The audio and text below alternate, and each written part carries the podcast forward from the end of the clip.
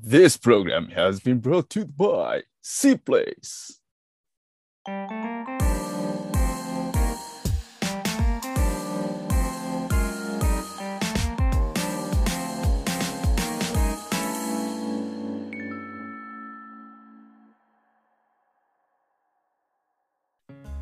はい、guys, it's Hikaru and いつ鉄を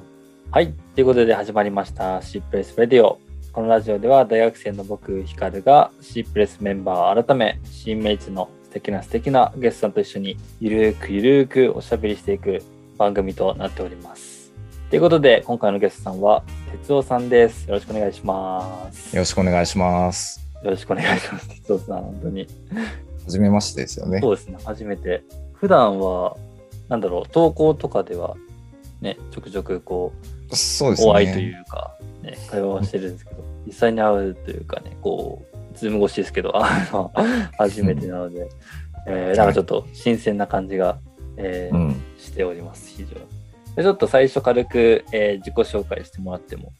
いいですか？はい。えっと、改めまして、えー、鉄夫と言います。えーソフ職業は、えーとソフトウェアエンジニアをやってまして、今は、えー東京に住んでます。えっ、と、生まれは広島で、で、あとその、大阪にも10年ぐらい住んだことがはいうんあります。で、あとはそうですね。あの、ちかさんの動画を見始めたのは2017年ぐらいうんだったと思います。ちょうどその頃に、あの、まあ、当時働いてた、まあ、会社を退職して独立をしようと思ったタイミングで結構時間がある時だったので、で、そうですね、その頃に YouTube も、YouTube 自体もその頃に見始めて、うん。はい。で、まあその中で、まあちかさんの動画を見るようになって、で、いつも楽しい動画を 上げてくださってるので、あまあ、かまってしまってずっと見ていたというような感じですね。はい。で、まあその流れで C プレイスのことも、えーと知って、で、まあ、まあそういうコミュニティが始まるんだっていうのを見て申し込んだらちょうど運よくあの最初のテストユーザーに選んでいただいたのでそこから、えー入って今に至るという感じですかね。なるほど、なるほど。あの、哲夫さんはあれですよね。C プレイスのえー development advisor あ、とそういうですね。ことで、はい、はい、なんかそういう肩書きを、はい、頂戴しまして、はい、ね、あのー、C プレイスの例えばなんか、カレンダーがあるんですけど、まあ、それをこう、開発していただいたりとか、結構そういうこう、まあ、ソフトウェアエンジニアもやられてるということで、えーその技術面のサポートもしているという、えー方なんですけど、今日今回その哲夫さんをゲストとして呼んだのも、ちょっとそのさっきのね、ソフトウェアエンジニアをやられてるっていうのとすごい関連があって、ちょっと今回のはい、テーマとして、そうだ、アプリ作ろうっていう感じで、えーまあ、ソフトウェアエンジニアってこう一言で言っても結構そのいろいろ幅は広かったりとかすると思うんですけど、うんまあなんかそこら辺のまずそのソフトウェアエンジニアとは何ぞやとか 結構そのあとはうん、やっぱどうしてもそのアプリが結構多分あの作ったりとかっていうのはまあ結構メジャーなところかと思うんですけどなんかそこら辺の普段僕らもいっぱいアプリ使ってますけど実際それがどういうふうに作られてるのかとか、うん、そういったところについては知る機会がなかなかないかなってちょっと思ったので、えー今回ちょっとゲストにお呼びいたしました。はい、ということでね、ちょっとパート1だと、えーソフトウェアエンジニアとはっていうところについて、ちょっとまずはえー深掘りしていきたいと思います。大丈夫ですか、はい大丈夫ですよ。じゃあ、まず、こう、ソフトウェアエンジニアってどういう人ですか？いわゆるそうですね。そまずソフトウェアってどんなものかってななんとなくイメージ湧きますか？ソフトウェアって言われて。まあ、もちろんコンピューターうんのその中にある、まあ、この多分、 Zoom、今使ってる Zoom とかも多分そうだと思うんですけど、そういう結構、うん、まあ、俗に言うアプリとか、えーそういったものですかね。そうですね。そういう、まあ、何かしらのコンピューターの上で、こう、動いて、まあ、何かの目的を実現するための、まあ、プログラムのことを、うん。まあ、ソフトウェアとか、えーまあ、アプリとか、うんうん。まあ、システムとか、まあ、そんな言い方すると思うんですけどで、まあ、ソフトウェアエンジニアは、まあ、それを作るための、まあ、知識一定の、まあ、知識と技術がある人っていう、まあ、すごく簡単に言うとそういう人になるのかなと思いますね。はい。で、まあ、そのソフトウェアっていうのは、まあ、さっきも言ってもらいましたけど、まあ、この Zoom とか、まあ、例えば、あのインターネットのサービスとかもソフトウェアって言えるのかなと思うんですよね。あの、うん Twitter とか、まあ、あとはその楽天とか Amazon とか、ああいうなんか通通販のサイトとかもありますよね。まあ、あとは、あの、まあ、もしかしたらお仕事で、あの、オフィス、まあ、Excel とか Word とか使われてる方もいると思うんですけど、まあ、そういったものもソフトウェアに入るかなと思います。うんはい。で、まあ、それを、まあ、うん、作れる人っうんて言っていいのかなと思いますけど。いや、それでも、あれですよね。普通にすごいというか、な なんて言ってるんですかね。こう、えーだってこう、普段こう使ってる、例えばこう、ズームなり、まあ、C プレイスも多分、あの、普通にソフトウェアの、えーあそうですね広く言えば一つのだと思うんですけど、なんかね、そういうのどうやって作ってるんですかね。そういう、例えば、いわゆる、例えばアプリとかだと。そうですね。まあ、まずそのソフトウェアは、えっ、と、まあ、作る、作るっていうか、まあ、動いてるのは、そのプログラムっていうものが動いてるんですけども、えーまあ、ソフトウェアエンジニアはそのプログラムを、まあ、作れますと。で、作るのはどうやって作るかっていうと、あの、そのコンピューターに命令するためのあの言語、うんうんうん。プログラミング言語っていうのがうんうん。あるんですけど、あのまあ、それを使って、まあ、コンピューターが解釈できる命令を書くっていうことをやります。はい、でまあただそのいきなりそのプログラムを書くわけではなくてあの、まあ、そのソフトウェアを作るためにそもそもあのどんなものを作りたいのかとかうん。あのどうやって作るのか。でその作ったものがあの正しいかどうかをどうやって確認するかとか、まあ、そういったことを、まあ、要はそのソフトウェアを作るためのその一連のあの作業工程についての、まあ、知識もあってでその知識に基づいて、えーとまあ、作業をするっていうような感じですかね。へえそうなんですね。なんかちょっとこうどういう感じの流れで作っていくんですか？例えば何か一つあるソフトウェア、えーを作りたいとして、まず何から入っていくんですか、まずは、えっと、何、ま、まあ、そのソフトウェアの目的を決めることですかね。なうん何を、そのソフトウェアで何をしたいのかうんうんっていうのを、まあ、決める。うんで、あとは、その、まあ、それが決まったら、じゃあそのソフトウェアの中でできることとできないことを決める。ああ、なるほど。まあ、なんでしょう。例えば C プレイスだったら、その、まあ、C メイツのたくさんの方たちが、まあ、参加して、まあ、それぞれがこう、えーまあ、写真とか動画とか画像をこう投稿できるとか、で、その投稿したものを、あの、まあ、ホームフィードみたいな形でこう見れますとか、うんまあ、あとはその投稿に対してコメントができますとか、うんまあ、そういう具体的にそのソフトウェアの中で何ができるかっていうようなことを、えー決める。うんで、それが決まったら、じゃあそれを実際に形にするために、えープログラミング言語を使ってプログラムを書く。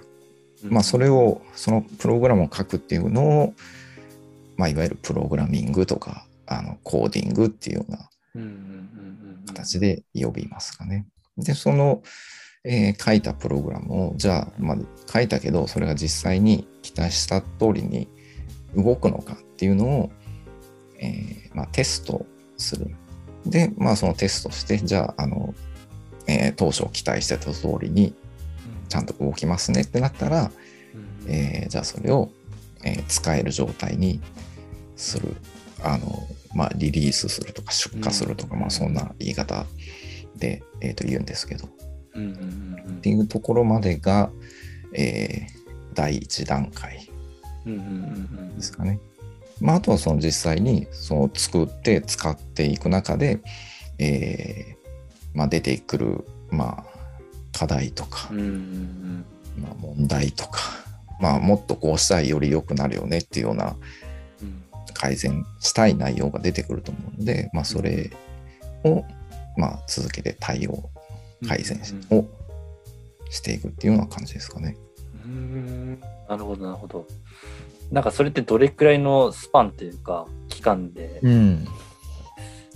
やるものですか、そうですね。まあそのソフトウェアの規模にももちろんよるんですけど、うん。うーん、まあその、そうですね、1年とかかかるようなものもありますし、まあ1ヶ月とか3ヶ月とか、それぐらいの割と短い、えー期間で、その最初のリリースの段階まで行くようなものもあると思いますね。うーんすごい結構幅広いというか、なんていうか。うん、そうですね。あの、そうですね。例えばその銀行のシステムとか、ああいうものになるともう本当に超大規模なんで、うんうんあの最初に出来上がるまでには多分かなりの期間と、うんえっ、と、人員とうんお金とが、まあ、必要になったと思いますね。へーなるほど、なるほど。ちなみになんかその、今までどういったこうソフトウェアとかアプリとかをこう作ってきたんですか？あ、そうですね。あの、私はその仕事では主に、えっ、と、やってたのは、えー企業の中で使われるようなソフトウェアの開発っていうのを主にやってたんですね。うんあの、エンタープライズシステムとか、業務システムとか、まあ、そんな、えっ、と、呼び方うんをするんですけど、そういうのを中心にあのやってました。さっきも言ったその銀行のシステムとかもやったことありますし、はい、あとはあの割と大きなあのグローバル企業の中で使われる、まあ、情報共有、まあ、そういう内部での情報をやり取りするためのシステムとか、うん。まあ、あとはそれはあの建築関連のお客さんだったんですけどうん。その建築のためのこう資材、まあのを管理するシステムとかそういったものを作ったりとかうん。した。まあ、あとはちょっと面白いところで言うとあの選挙のシステムとか選挙とか投票のシステム、へーあの それはあのね。あれですねある団体の中のうんうんうん。こう役員を選出する選挙とか、まあ、そういうものですけどね。うーん。いや、すごい。っていうか、なんか、すいません。すごいちょっと漠然というか、なんか、あの、すごい初歩的な質問かもしれないですけど、なんかは、い今めちゃくちゃやっぱ幅広いなって、こう、感じたというか、こう作れる、作ってきたものとかもそうなんですけど、例えば銀行のシステムを作ったと思えば、さっきの選挙のシステムを作ったみたいな感じで、ソフトウェアを作ったみたいな感じで、なんかすげえたくさん、やっぱこう種類、ソフトウェアって一言で言ってものすごい種類があると思うんですけど、はい。でもそれを多分結局工程としてはやっぱり同じでまずあのうん。作りたいものを決めて、でできることとできないことを決めてでコーディングしていくっていう作業だと思うんですけどあのすごいそんないっぱいものいいろんな種類のものを作れるっていうことはなんかそのこうコーディングというかプログラミングってあのなんかものすごくこう自由というかいろんなものをなんか作れるような今感じがしたんですけど。うん、なんか、そんな優れものという認識,、認識で大丈夫なんですか？そうそうですね。はい。あの、まあ、もちろん、そのソフトウェアを完成させるには、そのひソフトウェアエンジニアが一人で全部最初から最後までやるわけではないっていうか、まあ、その方が少ないんですけどね。あの、まあ、もちろん、そのいろんな、あの、知識とかスキルを持った人たちがこう集まってチームになって、えーまあ、作っていくっていう形なのであの、まあ、それぞれ自分の得意なところ部分をそのチームの中で発揮して、ええーまあ、作り上げていくっていうような感じになるので、あのなんでその、えーまあ、そのプログラミングとかの技術だけじゃなくてそういうチームでこう協調して、ええーまあ、物事を進めていくっていうようなところも、あの大事な要素の一つかもしれないですね。なるほど、なるほど、なるほど。そっか、ただこう、コードをこう書けばできるっていうもんじゃないってことですよね。こう、まずうん、そう、ほとんどの場合はそうですね。うんあの、まあ、稀にその、スーパーな人とかもいるんですけどね、もう本当に、あの、こう、もう、行動を書くだけでもう、他の人のもう何十倍も生産性があるような人とかも いるので、なるほど、なるほど。でもなんだろうな。でもやっぱこうなんか、なかなかこうイメージがしづらいというか、こう、プログラミングってこう一言と聞くと、結構なんか難しいとかって印象を受けがちだと思うんですけど、実際難しいですか、うーん、取っかかりは多分そんなに難しくない、難しくないっていうか、あの、パソコンで文章を打てる人なら始められるとか、そう、そんな感じじゃないですかね。始めることは、はじ始めることはですね、なるほど。はい。あの、できるのかなって思いますけど、あの、そうですね、プログラミング言語って、あの、ほとんどの場合は、英語を使って書くんですね。英語と記号うんうんの組み合わせで、えっ、と、まあ、こう、やりたいことを、えー書いていくうんうんものになります。そうですね。なので、その、そういう、あの、もものすごい英語アレルギーとか じゃなければ、多分、あの、そうですね。始めることはできるんじゃないかなと思うんですけどね。うんうんあのちちなみに、あれですね。今言いながら思いましたけど、日本語でプロ書けるプログラミング言語っていうのもあるにはあるんですけど、まあそうなんですそんなに、はい、メジャーではないんですけど、うんはい、まあ、あるにはありますね。なるほど、なるほどね。ありがとうございます。でちょっと、あの、パート1の最後として、まあ、ちょっと冒頭でもちらっと言ったんですけど、シープレイスのイベントカレンダーっていうのが、まあ、シープレイス内であるんですけど、それをこう、あの、開発してくれた哲夫さんなんですけど、なんかは、いその時は多分一人でやられたっていう感じですよね。あ、そうですね。はい、あれは一人で作りましなんかちょっとその、どう、どうやってあれは完成されたんですか？そうですね。そもそもなんで作ろうと思ったかっていうところからなるのかなと思うんですが、うんえっと、確か去年の10月とか11月とかそれぐらいだったと思うんですけど、あの、シープレイスの中で、えっと、まあ、皆さんでこう、いろんなイベント、うんうん。まあ、お主に Zoom を中心使ったイベントっていうのがこう、たくさん立ち上がるようになってきて、うんうん。で、それをあの、Zoom のアカウントをその C プレイスとしてあのみんなで使えるものを用意しますみたいなのがあって、で、それをあの、みんなにつ開放しますみたいなタイミングがあったと思うんですけど、ななんか覚えてます？そういうのって。うんうんうんうんうんなんか、最初は Google フォームで、あの、まあ、申請をして、で、あの、申請をした人が、まあ、自分で Zoom にログインして予約をするみたいな、そんな感じだったと思うんですね。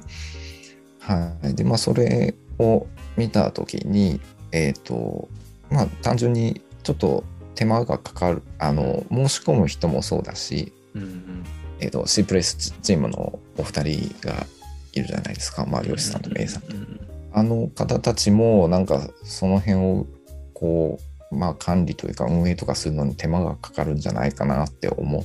てうん。でまあなんかそれの代わりになるような仕組みが作れないかなと思って思ったのがまあきっかけですかね。う。んうん。で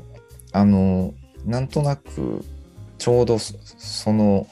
ブラウザというかウェブから Zoom を予約できてでその予約したものもちゃんとあの画面でまあ、カレンダーみたいな形で見れてっていうようなものが自分がその時知ってたあの技術の組み合わせでできそうだなって思ったんですね。うんまあんなのであのなんかこういうのを作ったら便利ですかねってあのシープレスチームに、まあ、僕から声をかけた。うん。ももしよかったら作りましょうかみたいうん。な。まあ、っていうのが始まり。うん。ですかね。いや、でもそれでやっぱ作れちゃうところがなんかすごいっていうか。まあ、まあでも本当にそれはたまたま知知ってるものがの組み合わせだったっていうだけなんですけどね。へえ。いや、でもやっぱなんか、いいな すごいあの心の声漏れちゃったんだけど。あのだってこう、なんか、ねあのなかなかこう一般の人からするとこうコンピューターの中でこう動くまあ普通にスマホとかでもいいかもしれないけどその中のものをこう作るっていうのはなんかやっぱすごいすごいというかなんていうの羨ましいっていうかなんかそういうの作れたらすごいこう自由というかなんかこううん。ね、なれるのかなっていうのは思ったので、へえ、そうだったんですね。ちなみにあれはどれくらいでこうできたんですか？あれは、まあだからその10月、11月ぐらいに、まあそういう話をして、で、まあ作り始めたのも多分その後すぐぐらいだったと思うんですけど、えっとですね、確か、えー最初に、まあその C プレスチームにこんな感じで使えそうですかねって見せ、見ていただいたのは多分その話をした、違う、始めた週の週末とかだったと思うので、2日とか3日とかですかね。そんなすぐできる？あ、あの、あれですよ、いや、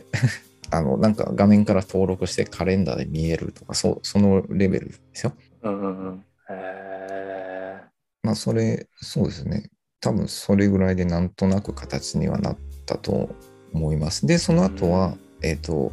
まあ、あの、基本、日中は仕事をしているので、まあ、そうじゃない、あの、いいーところ、まあ、空いた時間でちょっとずつ進めて、で、1月ぐらいでしたかね、あの、リリースできたの。確か。まあ、だから期間としては、だから結構2ヶ月、3ヶ月ぐらい少しずつ進めて、そんな感じだったかなと思います。いや、もうありがとうございます。なんかいろんな意味で。おあ いや、もう本当あれ結構あ大活躍ね率直に、率直にどうどうですか、あれ。いや、すごい見やすくなったし、もうもちろん申し込みする方も多分管理する管理する方もやっぱすごい楽なんだろうなっていうのは。思ったので、うん、いやいやいや、本当に、あの、シープレスの新名長を代表してありがとうそうありがとうございます。ここまで。言わ言わせていただきますが。まあもう、ということでね、ちょっと、そろそろじゃあ、パート1は、えー一旦終わって、えー今度、パート2では、哲夫さんの、まあ、この人生じゃないけど、まあ、なんでソフトウェアエンジニアになったのかとか、えーそこら辺のことについていろいろ聞いていきたいと思います。はい。ということで、まずはパート1ありがとうございました。To be continued.